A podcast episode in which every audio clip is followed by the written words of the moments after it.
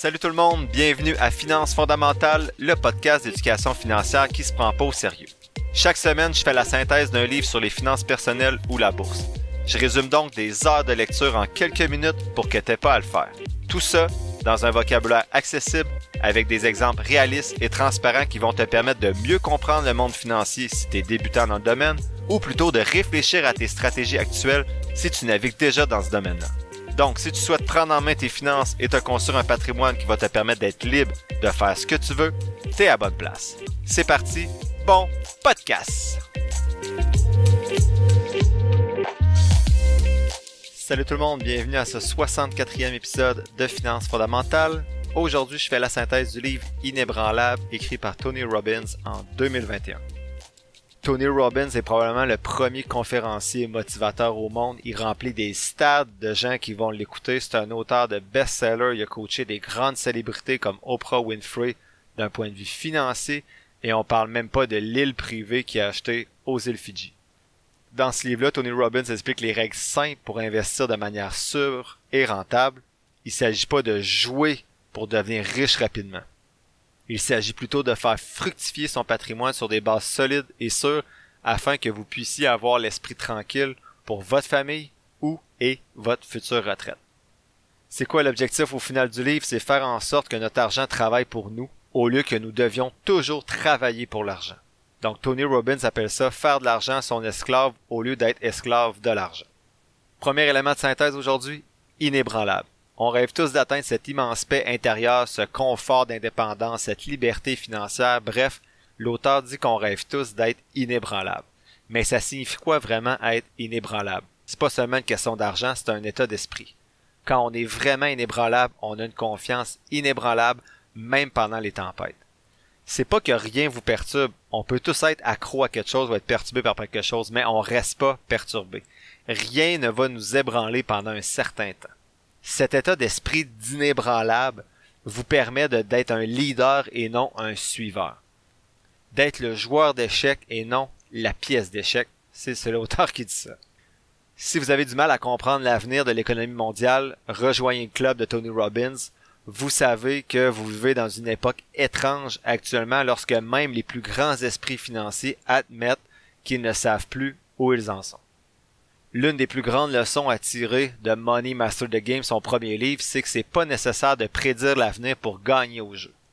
Voici ce qu'il faut faire, se concentrer sur ce qu'on peut contrôler et pas sur ce qu'on peut pas contrôler. Donc c'est assez simple, mais vous pouvez pas contrôler la direction que va prendre l'économie, ni savoir si le marché boursier va s'envoler ou s'effondrer.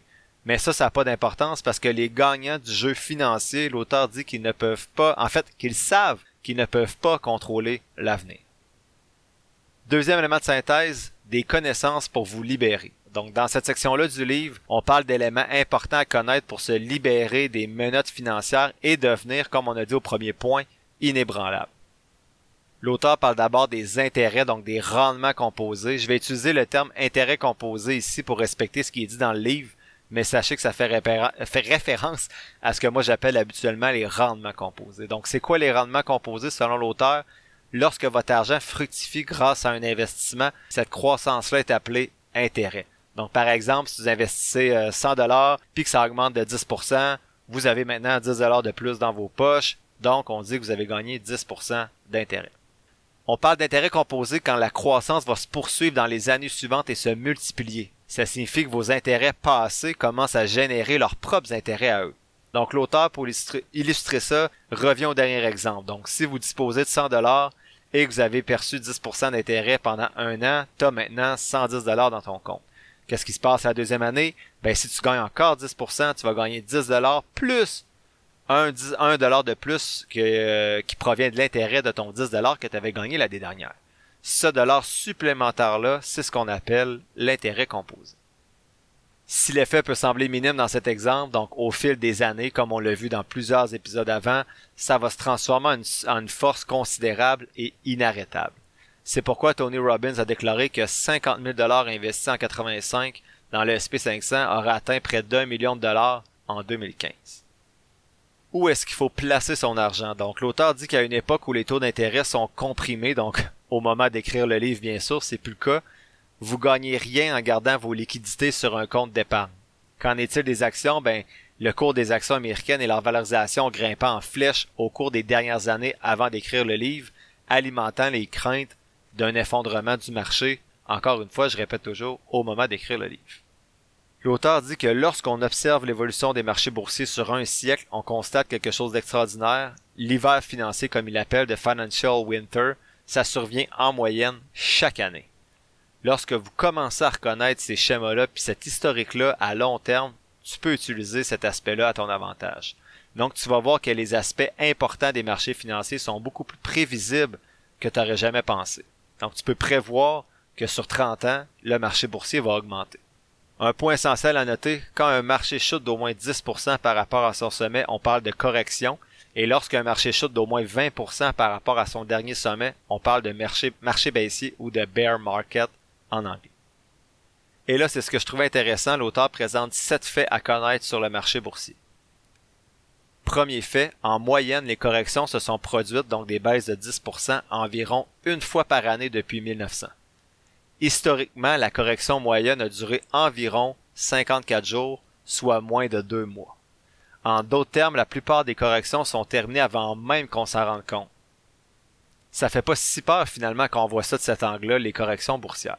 Deuxième fait, moins de 20% des corrections se transforment en marché baissier. Donc, une correction de 10% sur 5 va descendre en bas de 20%. Si tu paniques et tu retires tes billes pendant ces corrections-là ou ces marchés baissiers-là, ça se peut que tu le fasses juste avant que le marché rebondisse parce qu'il y a 4 corrections sur 5 qui vont rebondir. En moyenne, bien sûr, dans l'histoire de la bourse. Troisième fait. Personne ne peut prédire avec certitude si le marché va monter ou descendre. Donc, pas de market timing, s'il vous plaît. Quatrième fait, le marché boursier va monter au fil du temps malgré plusieurs crises ou chutes boursières.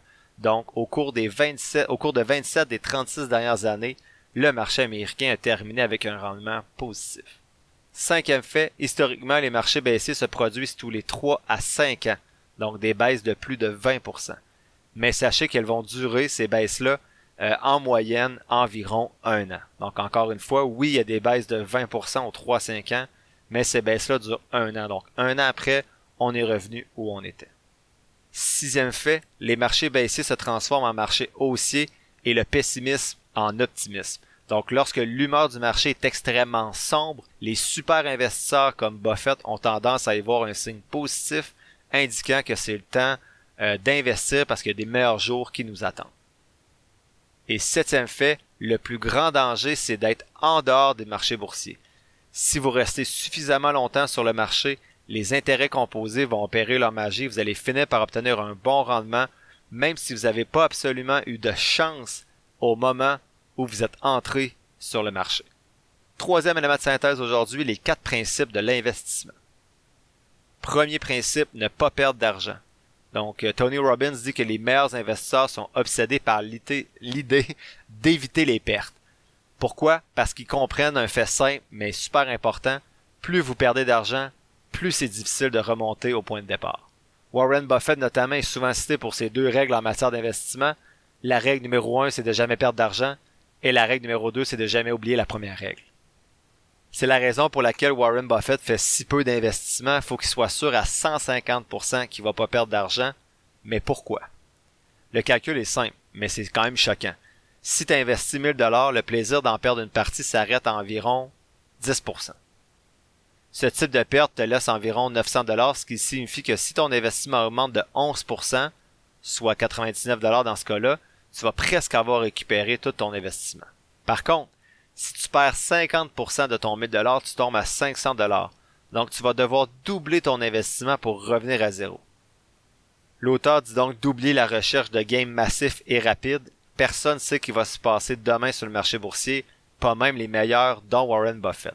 Donc, assurez-vous simplement que vous ne perdez pas d'argent en vous concentrant sur des options plus sûres, avec une baisse illimitée, et tout ira bien selon l'auteur, et ça nous ramène, encore une fois, vers les FNB indiciels.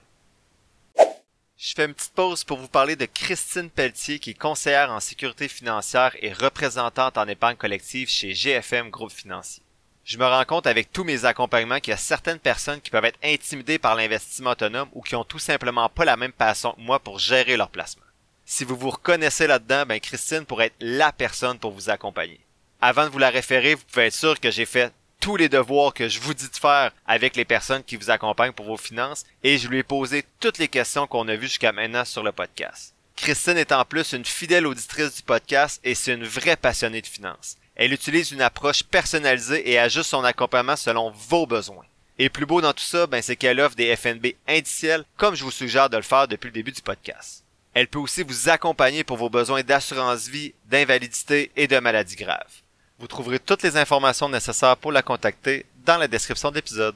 Merci à Christine Pelletier et GFM Gros Financier d'aller au-delà de la finance et de soutenir le podcast. À noter que les fonds communs de placement sont offerts par Investia Services Financiers Inc. On revient maintenant à l'épisode en cours. Deuxième principe d'investissement, risque et récompense asymétriques.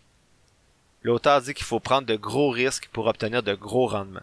Les meilleurs investisseurs se laissent pas séduire par ce mythe du risque élevé et du rendement élevé. Au contraire, ils vont rechercher des, opportunités d'investissement qui vont offrir ce qu'ils appellent un rapport risque-récompense asymétrique. Donc en fait, ils vont essayer de voir, ils vont essayer de trouver des, des investissements où les récompenses vont largement dépasser les risques. L'auteur dit qu'avant de douter que ça existe ces rares opportunités d'investissement plus sûres où le rendement potentiel est grand et le risque plus petit, il dit qu'il n'y a pas d'investissement sûr à 100%, c'est en prenant certains risques bien sûr qu'on va obtenir des gains en bourse, mais c'est possible de minimiser ces risques-là. L'auteur dit qu'en fait, il y a bon nombre d'investisseurs les plus intelligents qui vont rechercher que des investissements à haut rendement et à faible risque pour placer leur argent. C'est ce qu'on appelle un ratio risque-récompense asymétrique qui signifie que la récompense est disproportionnée par rapport au risque qui est encouru. Dans le cas de Jones, donc de, de, Paul Tudor Jones, qui est un grand investisseur, l'auteur dit qu'il s'est fixé une règle pour n'investir que dans les produits dont il peut espérer tirer cinq fois plus d'argent qu'il en a investi au départ. Ainsi, cet investisseur peut se tromper sur quatre investissements sur cinq et le cinquième va toujours lui rapporter autant d'argent qu'il a investi. En revanche, s'il fait ses devoirs comme il faut, ça se peut qu'il ait raison trois fois sur cinq, ce qui va lui permettre de doubler son argent.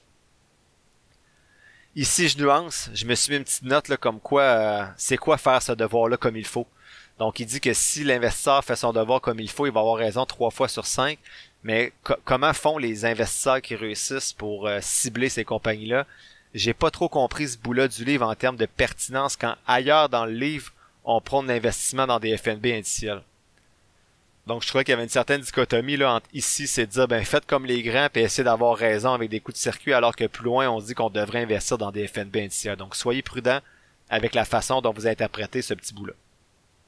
Troisième principe, l'efficacité fiscale. Donc, si vous faites pas attention, les impôts peuvent facilement réduire de 30% ou plus le rendement de vos investissements. Donc, pourtant, les sociétés de fonds communs de placement adorent vanter leur rendement avant impôt. Donc, ils négligent ainsi le fait qu'un seul chiffre va vraiment compter le montant net que vous gardez dans vos poches. Quatrième principe d'investissement, ne pas mettre tous ses œufs dans le même panier. Donc, la diversification, comme on l'a vu dans des épisodes précédents, c'est le seul lunch gratuit en finance. Donc voici ce qu'il faut retenir sur la base de plus d'un siècle d'histoire selon l'auteur, c'est que les perspectives à court terme peuvent sembler sombres, mais le marché boursier rebondit toujours.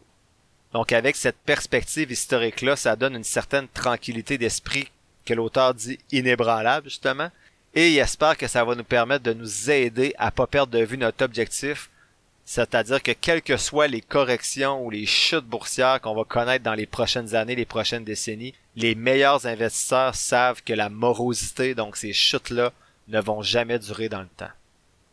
Donc comment se préparer au prochain crack boursier en construisant un portefeuille qui est diversifié, qui va permettre de réduire les risques et d'améliorer les rendements? Rendements? Ben, l'auteur dit que c'est en combinant des classes d'actifs qui ont chacune des caractéristiques de risque et des taux de rendement différents. Donc l'objectif, c'est quoi? C'est d'équilibrer le rendement qu'on souhaite obtenir et le risque qu'on est prêt à prendre. L'intérêt de la diversification, donc la pertinence plutôt de la diversification pour ne euh, pas mélanger avec intérêt composé, la pertinence de la diversification, c'est qu'elle va nous permettre d'obtenir un rendement plus élevé sans nous exposer à des risques plus importants. Comment ça se fait? Parce que les différentes catégories d'actifs n'évoluent généralement pas, généralement pas dans la même direction. C'est quoi les différentes catégories d'actifs? Ben, il y a les actions, les obligations et ce que l'auteur appelle les investissements alternatifs comme l'immobilier, les prêts privés, l'or, etc. Donc, en réalité, le type d'actif que vous allez posséder, faut que ça corresponde à ce que vous voulez accomplir personnellement et aux objectifs que vous êtes fixés. L'auteur dit que l'allocation d'actifs, c'est le moteur du rendement. Donc, le choix du bon équilibre entre actions, obligations et produits alternatifs, c'est la décision d'investissement la plus importante que vous allez avoir à prendre. Il ajoute qu'il faut toujours prévoir un coussin financier.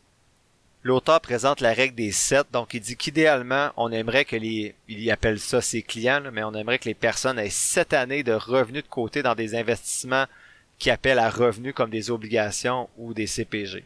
Si les actions s'effondrent, on peut donc puiser dans ces actifs-là au lieu de commencer à vendre nos actions sur le marché boursier. Et il termine ce point-là quand il parle des différents principes en disant que c'est important d'utiliser des fonds indiciels pour la grande partie de votre portefeuille afin d'assumer une diversification naturelle. C'est le quatrième point de la synthèse, donc investir dans des FNB indiciels.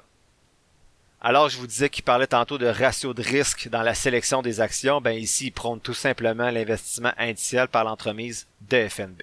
Il précise d'abord c'est quoi une action. Donc, pour lui, il s'agit d'une petite partie d'une entreprise que tout le monde peut acheter ou vendre. Donc, par exemple, si vous le souhaitez, tu peux acheter une petite partie de Disney en achetant une des actions de Disney. Donc, si Disney devient plus prospère à l'avenir, ton action va également valoir plus d'argent ça signifie que tu vas devenir plus riche parce que tu vas pouvoir vendre ton action plus cher. En général, l'auteur dit que les gens imaginent l'investissement comme une sorte de sélection de titres, comme si on devait choisir soigneusement les bonnes actions pour devenir riche.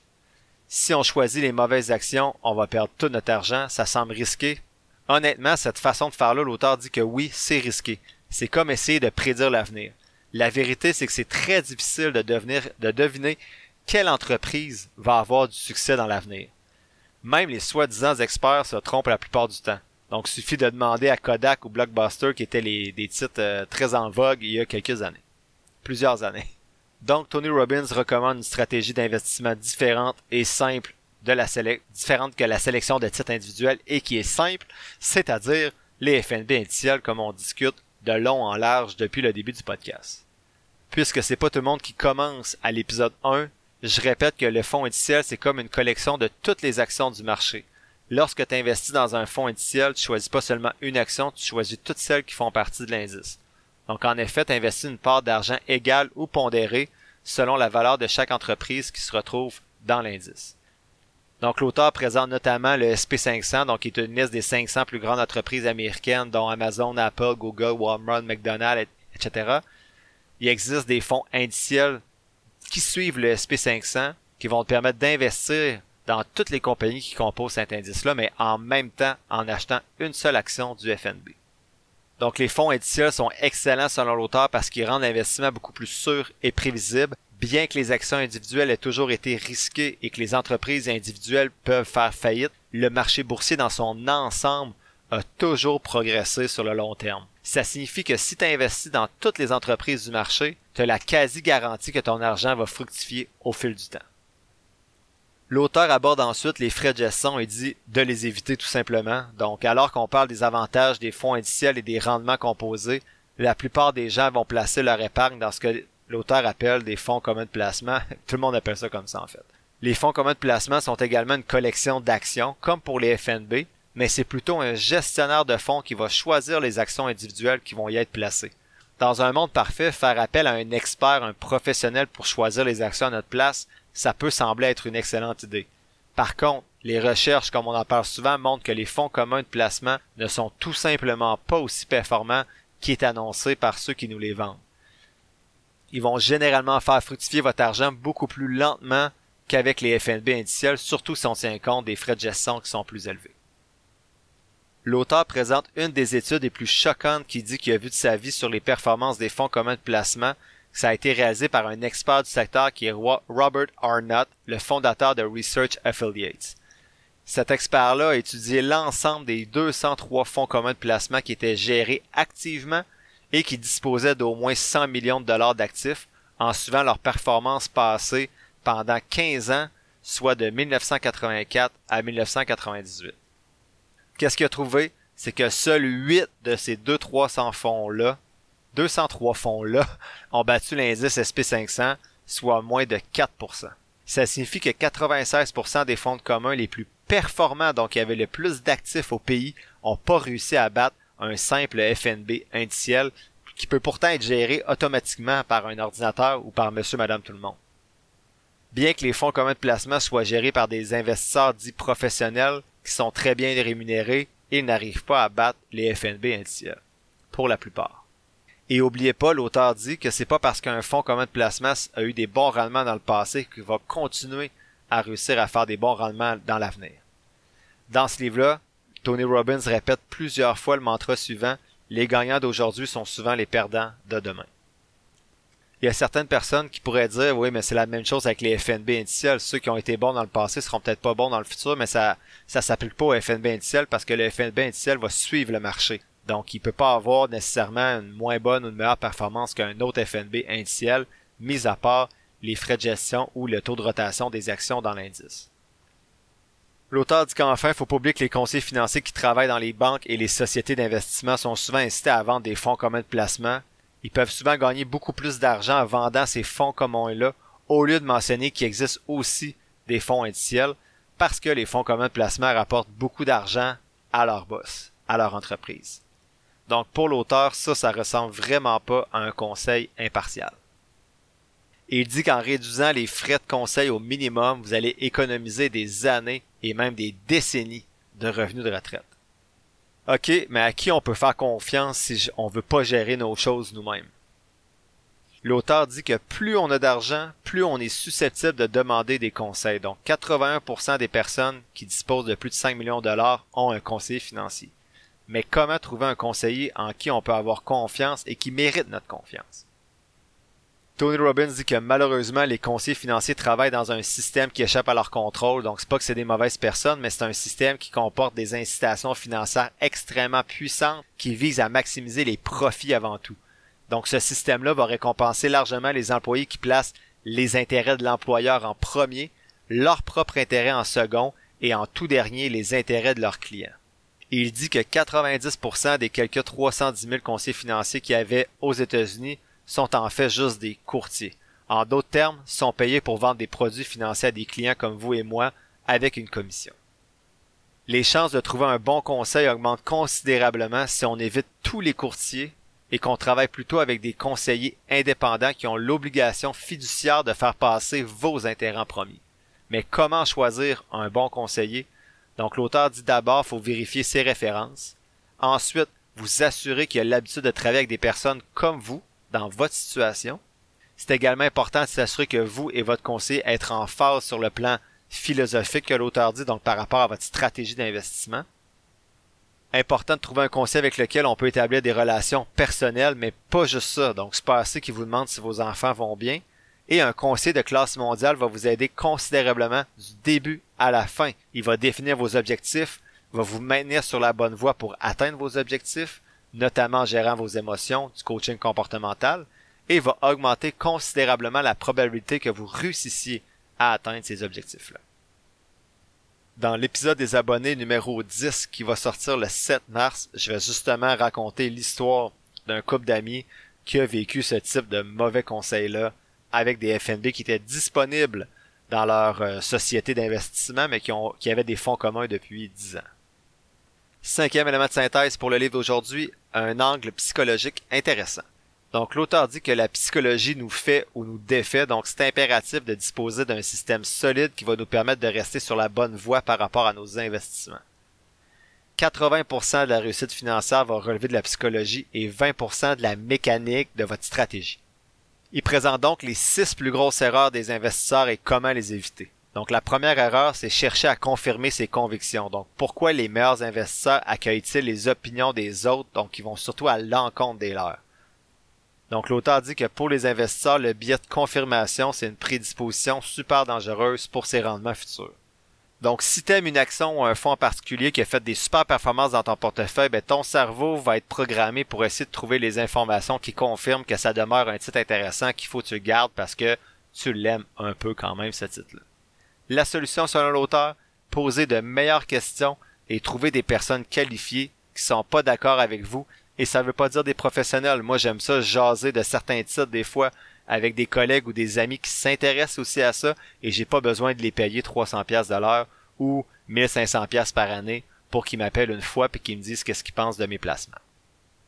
Erreur numéro 2, confondre événements récents et tendances permanentes. Pourquoi la plupart des investisseurs achètent-ils la mauvaise chose exactement au mauvais moment? Donc, l'une des erreurs d'investissement les plus courantes et les plus dangereuses consiste à croire que la tendance actuelle qu'on voit va se poursuivre dans le temps. Donc, la solution, selon l'auteur, ne pas vendre. Rééquilibrer plutôt votre portefeuille. Les meilleurs investisseurs du monde établissent une liste de règles simples qui les guident de manière à ce que lorsque les choses deviennent émotionnelles, ils vont garder le cap et rester dans la ligne de mire à long terme pour atteindre leurs objectifs. Erreur numéro 3, l'excès de confiance. Donc, il dit soyons réalistes, surestimer nos capacités et nos connaissances peuvent nous mener à la catastrophe. En effet, nous surestimons toujours nos capacités, en fait souvent nos capacités, nos connaissances et nos perspectives d'avenir, que ce soit en finance ou dans d'autres domaines également. La solution pour l'auteur, c'est soyez vrai, soyez honnête. Donc en matière d'investissement, l'auto-tromperie, comme il l'appelle, c'est peut-être la, plus grosse dépense qui soit, donc ce qui va vous amener les plus grosses pertes dans votre portefeuille. Donc soyez humble et soyez surtout ouvert d'esprit. Euh, par rapport à votre stratégie. Erreur numéro 4, la cupidité et la quête du coup de circuit. Donc, l'auteur dit que la meilleure façon de gagner au jeu de l'investissement, c'est d'obtenir des rendements durables à long terme. Mais la tentation est souvent grande de tenter des coups de circuit, surtout lorsqu'on pense que les autres autour de nous s'enrichissent plus vite que soi. Et faut être prudent. Souvent, quand les autres vont nous parler d'un bon coup, ils vont nous parler de leur bon coup de 70%, mais pas des trois autres qui ont perdu 80. Donc, soyez toujours euh, Soyez toujours prudent par rapport à ça et faites la part des choses. La solution pour l'auteur pour vaincre la cupidité, savoir que l'investissement boursier c'est un marathon, pas un sprint, et ne jamais l'oublier. Erreur numéro 5, rester chez soi. Le monde est vaste, alors comment se fait-il que la plupart des investisseurs restent si près de chez eux? Ce qui veut dire par là, c'est que les gens investissent juste dans leur pays. Donc, l'être humain a une tendance naturelle, il dit, à rester dans sa zone de confort. Donc, la solution pour lui, élargir vos horizons. En diversifiant vos placements à l'échelle internationale, vous allez réduire non seulement votre risque global, mais vous allez aussi augmenter vos rendements de façon générale. Sixième erreur, la négativité et l'aversion pour les pertes. Donc il dit que notre cerveau nous pousse à avoir peur en période de turbulence. Écoutez pas vos cerveaux dans ces moments-là. Le problème, c'est que perdre de l'argent fait tellement souffrir les investisseurs qui ont tendance à agir de manière totalement irrationnelle pour éviter de perdre de l'argent. La solution, l'auteur dit que la préparation est la clé. La meilleure façon de gérer les turbulences du marché et les craintes qu'elles peuvent susciter, c'est de se préparer. Sinon, après ces six erreurs-là, l'auteur aborde plutôt un sujet qui dit est-ce que être libre financièrement équivaut à être malheureux? Donc l'auteur dit que si ce livre vous aide à devenir libre financièrement, il serait ravi pour nous, mais pour être honnête, il croit pas que ça va suffire. Pourquoi ça suffit pas? Parce que la richesse financière garantit pas que vous allez être riche en tant qu'être humain. Donc la vraie richesse se résume pas à l'argent, la vraie richesse est émotionnelle, psychologique et spirituelle. Si vous êtes libre financièrement mais que vous souffrez encore émotionnellement, c'est quoi cette sorte de victoire-là? Vous n'êtes pas vraiment gagnant au bout de la ligne. Donc pour atteindre la richesse personnelle, la réussite, l'auteur propose trois étapes clés qui peuvent nous permettre d'obtenir, il dit, tout ce qu'on veut. Donc la première étape pour réaliser tout ce qu'on veut, c'est le focus. Rappelez-vous-le, là où est votre focus, votre énergie circule, ça c'est les mots de l'auteur. La deuxième étape, ça consiste à aller au-delà de la fin, de la motivation et du désir et de passer à l'action. Il y a beaucoup de gens qui rêvent beaucoup mais qui se lancent jamais, donc pour réussir, faut passer à l'action. Et la troisième étape, pour obtenir ce qu'on veut, c'est la grâce. Donc, on en parle souvent, mais la reconnaissance. Donc, certains parlent de chance, d'autres de Dieu choisissez votre camp. Voici ce que l'auteur veut vous dire sur la base de sa propre expérience à lui. Plus vous serez reconnaissant pour ce que vous avez dans votre vie, plus vous allez avoir de choses supplémentaires qui vont vous rendre heureux et vous permettre de vous épanouir. Justement, ensuite, il parle de l'art de l'épanouissement. Donc pour lui, c'est une compétence encore plus importante à maîtriser. Pourquoi? Parce que si vous maîtrisez le monde extérieur sans maîtriser votre propre monde intérieur, comment pouvez-vous être véritablement et durablement, donc heureux à long terme? C'est pourquoi lui dit que sa plus grande obsession aujourd'hui, c'est l'art de l'épanouissement. Donc le premier principe pour lui, c'est que vous devez continuer à grandir. Donc dans la vie, tout grandit ou meurt, donc ça va pour les relations, les entreprises ou toute autre chose. Et son deuxième principe, c'est vous devez donner. Si vous donnez pas, vos sentiments à l'intérieur de vous, selon lui, vont être limités et vous allez jamais vous sentir pleinement vivant. Il dit de vous rappeler l'argent, ça change pas les gens, ça fait juste amplifier ce qu'ils sont déjà. Si vous avez beaucoup d'argent et que vous êtes méchant, vous aurez plus d'occasions de l'être. Si vous avez beaucoup d'argent et que vous êtes généreux, vous donnerez naturellement plus aux autres. Plus aux autres. Citation de l'auteur, il dit le succès sans l'épanouissement est l'échec ultime. Donc il parle de l'esprit et de nos décisions. Soit vous maîtrisez votre esprit, soit c'est lui qui vous maîtrise. Donc le secret d'une vie extraordinaire selon l'auteur, c'est de prendre le contrôle de son esprit quand c'est lui seul qui va déterminer si vous vivez dans un état de souffrance ou dans un état de beauté. En fin de compte, tout est une question de pouvoir de décision. Nos vies sont pas façonnées par nos conditions, mais par nos décisions. Donc, allez-vous vous engager à profiter de la vie non seulement quand tout va comme vous le souhaitez, mais aussi quand tout va contre vous, quand vous vivez de l'injustice, quand quelqu'un vous ennuie, quand vous perdez quelque chose ou que vous perdez quelqu'un que vous aimez? Si on prend pas cette décision définitive-là d'arrêter de souffrir et de vivre dans un état négatif, notre esprit de survie va créer toujours de la souffrance chaque fois que nos désirs, nos attentes ou nos besoins vont pas être pleinement satisfaits. L'auteur dit que ça, c'est un gaspillage d'une grande partie de notre vie. Il s'agit de la décision pour lui la plus importante de notre vie d'être reconnaissant pour ce qu'on a. Il nomme notamment la règle des 90 secondes. Donc, chaque fois que lui commence à souffrir, il dit qu'il se donne 90 secondes pour arrêter de souffrir afin de retrouver un bel état de vie. Donc, il respire doucement, ralentit sa respiration, sort de la situation et commence à éloigner toutes les pensées stressantes et négatives que son cerveau génère. Donc, il dit que c'est naturel que ces pensées-là surgissent, mais que c'est juste des pensées, justement. Vous pouvez les contrôler. Il dit qu'une fois vous êtes détaché de ces pensées, ben, commencez à vous concentrer sur quelque chose de positif et que ce changement d'objectif-là va permettre à votre esprit d'entrer dans le jeu, de recentrer votre cerveau pour voir le bon côté des choses si vous réussissez à pratiquer ça de façon constante. Donc ce dernier point-là est un petit peu plus spirituel peut-être que d'habitude. Je l'ai gardé de façon très volontaire parce que c'est pas un endroit où on va souvent sur le podcast et je crois que au-delà de croire en Dieu ou de contrôler ses pensées, c'est peut-être pas quelque chose que je fais beaucoup là, de la méditation et tout ça, même si je vois que c'est très important. Mais je pense qu'il faut être reconnaissant pour ce qu'on a. Et le lien que je ferai ici avec les finances, c'est que plus on est reconnaissant, comme on l'a vu dans certains épisodes, moins on va dépenser parce qu'on va être apprendre, on va apprendre à être heureux avec ce qu'on a. Donc en conclusion, Money, son premier livre que je vous ai déjà résumé, c'est vraiment une grosse brique à lire. Il fait donc passer le livre Inébranlable, son deuxième, pour une histoire presque courte, c'est peu dire. Donc, dans le cas d'un sujet aussi complexe que les finances, c'est quand même une bonne chose. Je trouve que le livre Inébranlable se lit beaucoup mieux que son premier livre, Money Master the Game.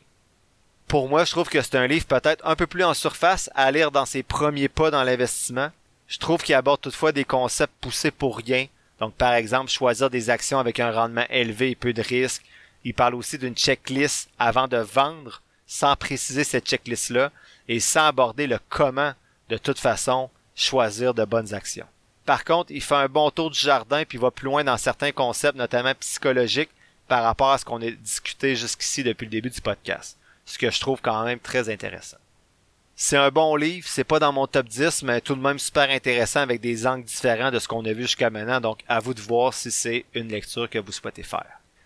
Qu'est-ce que je retiens du livre? Perdez pas votre argent et tout va bien aller et investissez juste dans des trucs sûrs qui présentent un rapport risque-récompense faible ou bien tout simplement dans un FNB indiciel.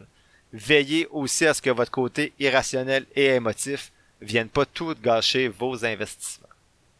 La semaine prochaine, je fais la synthèse du livre de Simon Sinek écrit en 2011 qui s'intitule Start with Why. Donc commence avec le pourquoi.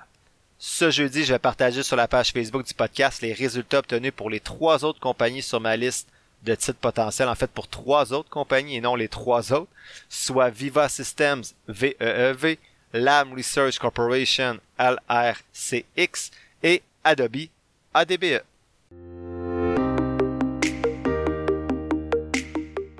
L'épisode tire à sa fin. Je te remercie d'avoir pris quelques minutes aujourd'hui pour m'écouter. J'espère que les contenus partagés t'auront apporté de la valeur. Si c'est le cas, ou bien que tu trouves que de façon générale, le podcast aide à ta santé financière, tu peux soutenir mon travail de trois façons différentes. D'abord, tu peux t'abonner au podcast pour 3,99 par mois afin d'avoir un accès en plus à un épisode mensuel supplémentaire à chaque premier jeudi du mois. Ensuite, tu peux donner de la visibilité au podcast en le partageant avec ton entourage et sur tes réseaux sociaux ou en cliquant sur le bouton suivre, abonnement ou quelque chose qui ressemble à ça selon la plateforme sur laquelle tu m'écoutes. Ça, ça te coûte rien et ça m'aide beaucoup. Enfin, tu peux nourrir les futurs épisodes en me posant des questions ou en me suggérant des lectures sur la page Facebook du podcast ou par Gmail. Toutes les informations sont quelque part dans la description de l'épisode.